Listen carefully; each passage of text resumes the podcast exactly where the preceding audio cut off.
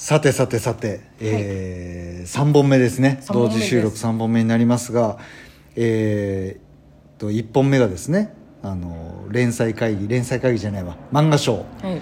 落ちて残念だったねと課題が見つかりました。で第2回目が2本目が、はい。えーひたすら可愛い女を描き上げるという、はい。修行のターンをはい。繰り返してきましたと1ヶ来まし月ぐらいた。はいではその後ですね、はい。この回はまあじゃあその後どういう段取りで連載会議をやって、はい。えー今どうなってるのかとはい。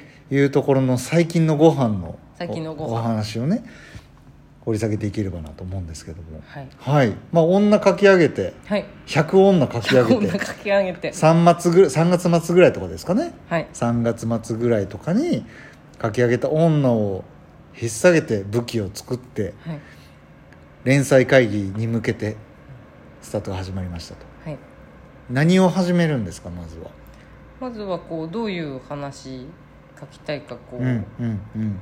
案テーマとか。テーマ、うん、テーマですね。アイデアとか。ううん。ん、どういう話が書けるかなとか自分が思いつくかなっていうものをバーっていっぱい上げてってはい。でその中からこう面白いって思ってもらえるもの、うん。まあ、もちろん全部そう思ってもらえるものでこう頑張って発想したりとか組み合わせたりとかうん。しながらやってでその中でも私の特性これだと生きるよねみたいな話をしながら、うん。ね、その中でその精査していくというか。はいはい。とテーマはどれぐらい上げるんですか？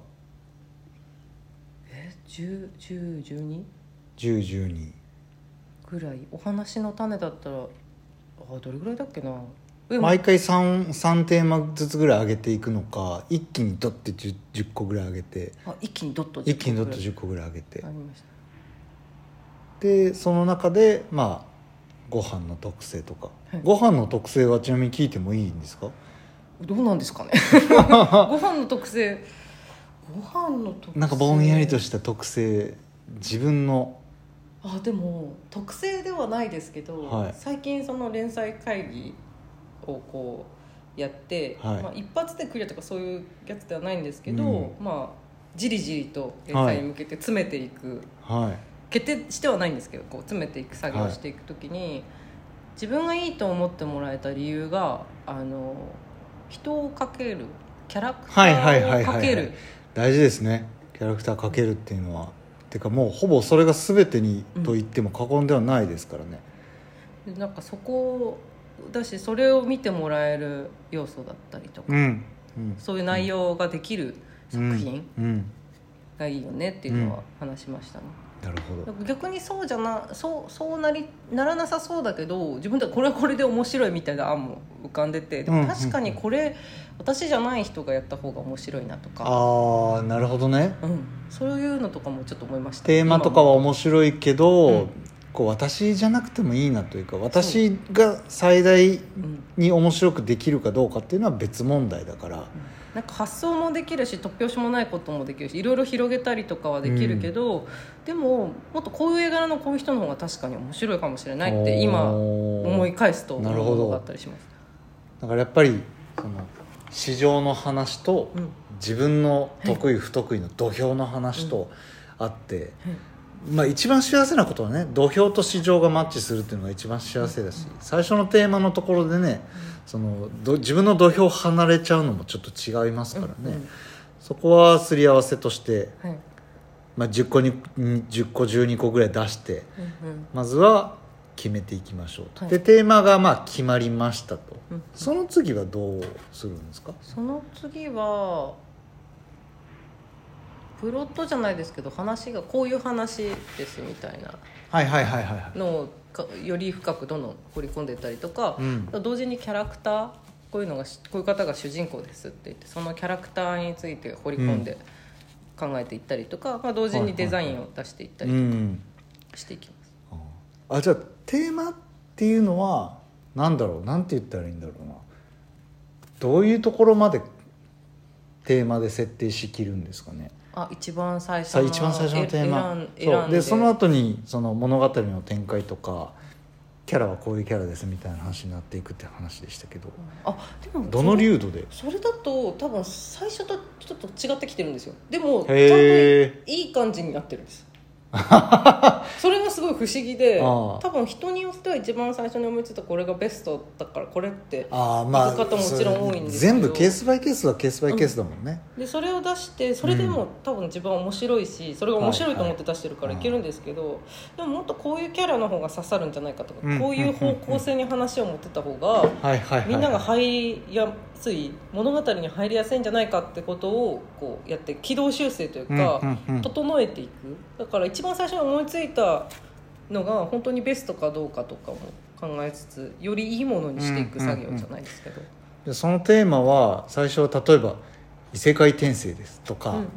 えー学園のラブコメです」とかなのか、そういうぐらいの流度なのか、あそれぐらいですそれぐらいなんだ。だいたいざっくりしたそういうもの、えー不倫ものです」とか。そうそうそうそうそう。不倫ものの中でも「社内不倫です」そうそうそうそうう。ん。そういう感じなんだね。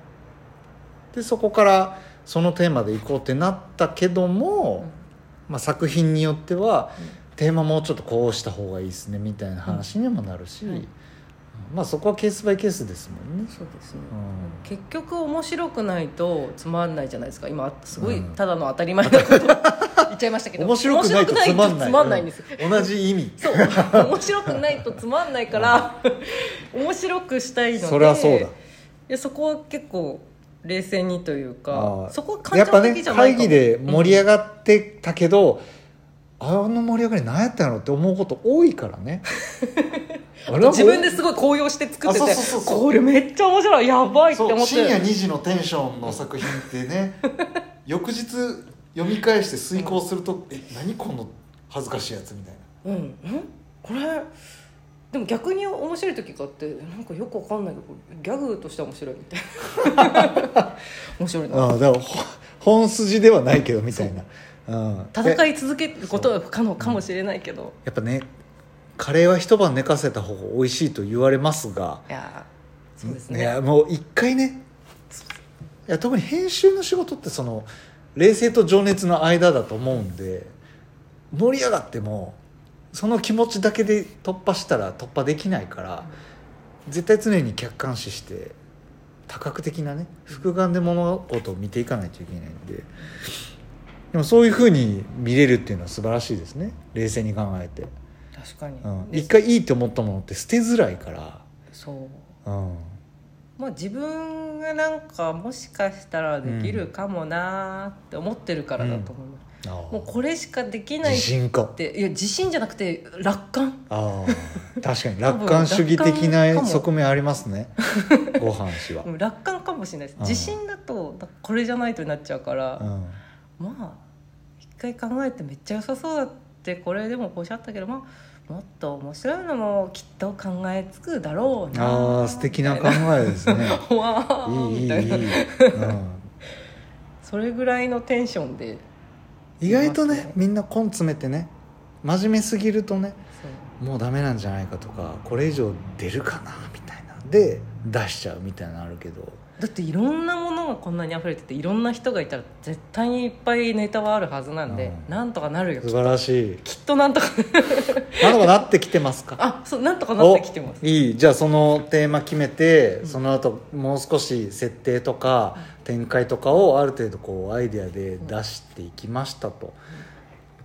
でちなみにその連載会議出そうっていうところの連載会議を出すまでのプロセスと出してからのプロセスはまた違うんですかね？私の場合は違いましたね。多分はいろんな方のお話を聞いてると、うん。その土俵によって多分連載会議ああまあ出版社社さんとかそれぞれのスタイルがありますからね、い。ろんなスタイルで多分違うと思うんですけどでうん。も基本的にはそういうなんだろう自分の担当さん以外の方から見てもこれは多くの人が面白く思ってくれるだろうとか、うんやっぱそういったところをいろんな目で見てもらえるっていうのは、はいはいはい。でそこでやっぱそこすら通らなかったら読者さんにまあねは渡らない、そこはもう、はい。商業でやりたい人は絶対に。まあ大事ですね。でもねだってその人たちのこと知らないから。それはもう担当次第みたいなとこありますね。いやもう自分はもうダメでも、ゲーム攻略みたいなもんですからね、そうそうそうそう、うん。そこには人がいて。ううん、信じれる人だからやっていけるけど、うん。そうじゃなかったらやっぱ人によっては変えようかな、うん。担当さん別の方の方がいいかもなって思う時はあるだろうし、でもね連載会議ってめっちゃお腹痛くなるんですね。あだその辺の話は聞きたいですね。連載会議だ連載会議に持っていった企画自体はキャラデザもある程度しっかりしてて、テーマもあって設定もあって今後どういう展開も考えられますみぐらいの流度のものを渡しましたと、連載会議はそのまあ例えばごはん氏が出したものをいつ会議にかけられてどれぐらいの期間で判断されるんですか？多分その場でだと思う。その場で会議があってその場でっぽい感あじその日お腹痛いですよ。